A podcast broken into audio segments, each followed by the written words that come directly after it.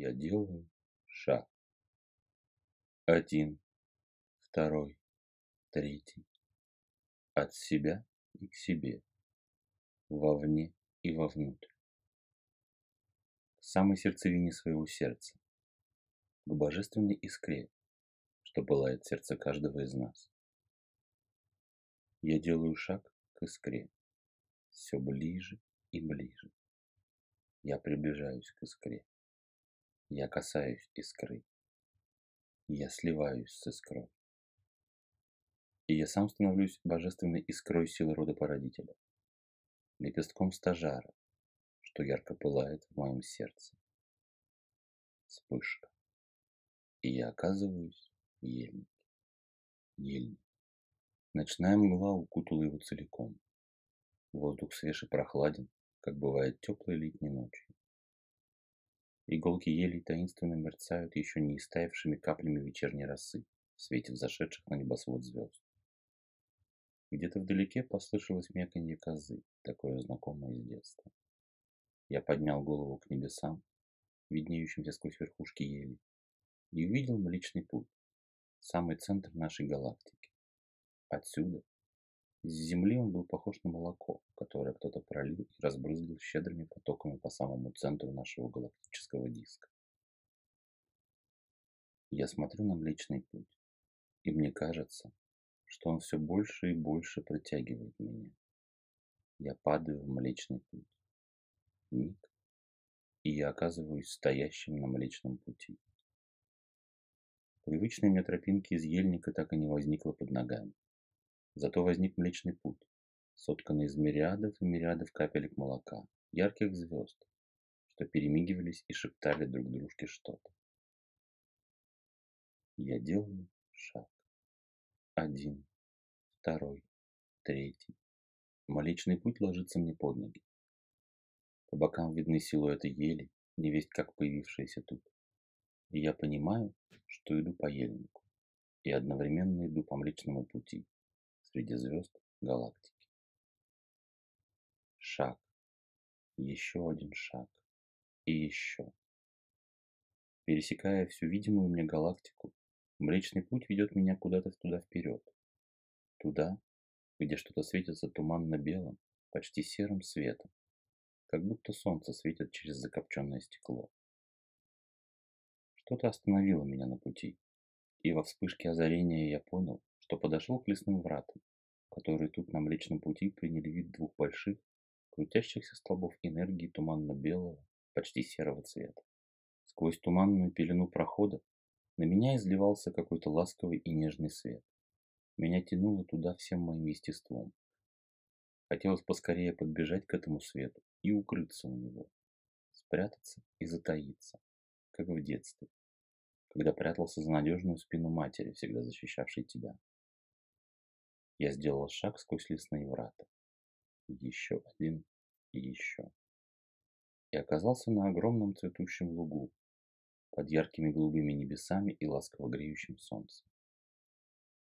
Вдалеке на лугу действительно паслись несколько коз, величавые, изящные красавицы с крутыми рогами, чья материнская кормящая суть ощущалась даже на таком расстоянии.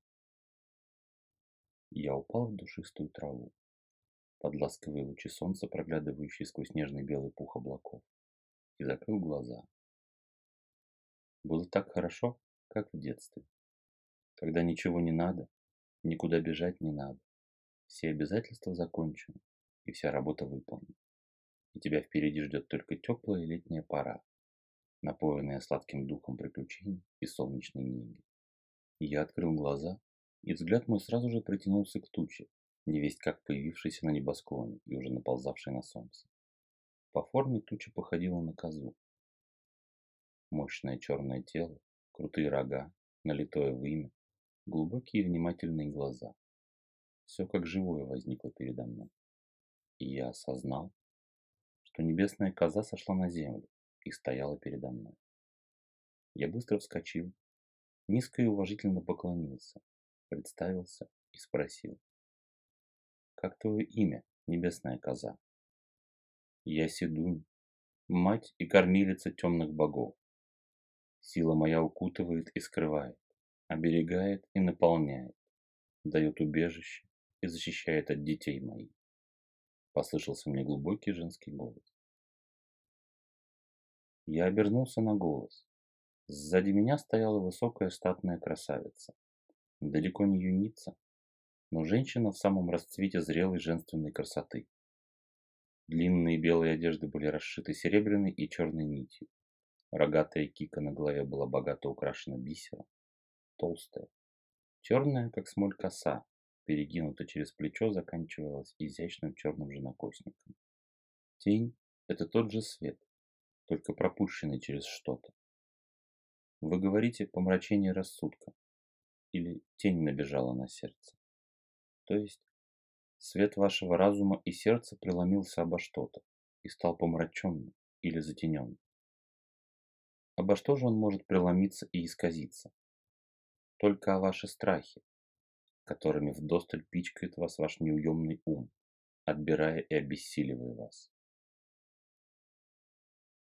Ваш разум, когда преломляет ваш свет об страх и становится просто умом, резко понижает свою вибрацию и начинает притягивать к себе точно такие же невысокие вибрации.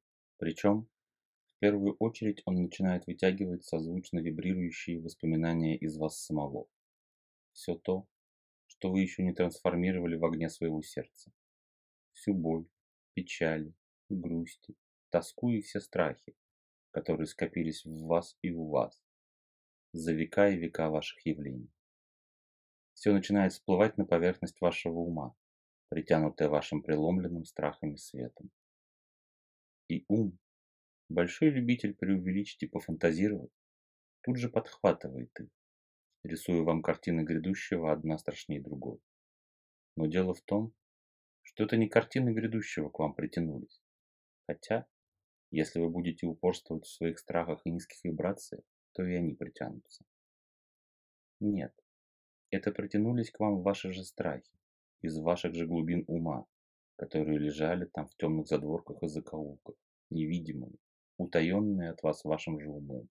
если вы на мгновение вспомните, что грядущее вам неизвестно, а будущее вам известно еще менее, то вы осознаете, что своими страхами вы лишь увеличиваете шанс притянуть к себе в грядущее все те ужасы, что вытащил из утаенных заголков вашей памяти ваш ум фантазер. Но это и хорошая возможность, третий шаг на пути, встреться лицом к лицу со своим страхом. Встреться и осознай, что это страх. Разбери его, внимательно рассмотри, что кроется у него внутри, чего на самом деле ты боишься. Осознав это, ты перестанешь бегать от страха, перестанешь кормить его и направишь его в огонь своего сердца, в самую его огненную и пылающую сердцевину, где он сгорит без следа, очистившись. А вложенная в него энергия вернется к тебе и запустит все те процессы, которые так долго сдерживались твоим страхом. Обессиль свой страх. Лиши его твоей энергии и постоянного внимания. Без подпитки он сам угаснет, и ум сбросит этот теневой фильтр, наполнится заново светом сердца, превратится в разум и засияет вновь. Седунь замолчала. Черная коза подошла к ней и ласково ткнулась носом в опущенную руку. Богиня ласково провела рукой по ее голове крутым и острым рогам, по густой, черной с серебром шерсти на спине. В ее руке остались черные и серебряные шерстяные нити. Седунь протянула их мне. Возьми. Сплети их и носи на себе, как оберег и напоминание о том, что даже в самой густой тени всегда сверкнет луч света, потому что тени без света не бывает. Я взял протянутую мне богини шерсть, и все поплыло перед глазами. Образы стали рассыпаться и таять, и я открыл глаза в своем теле.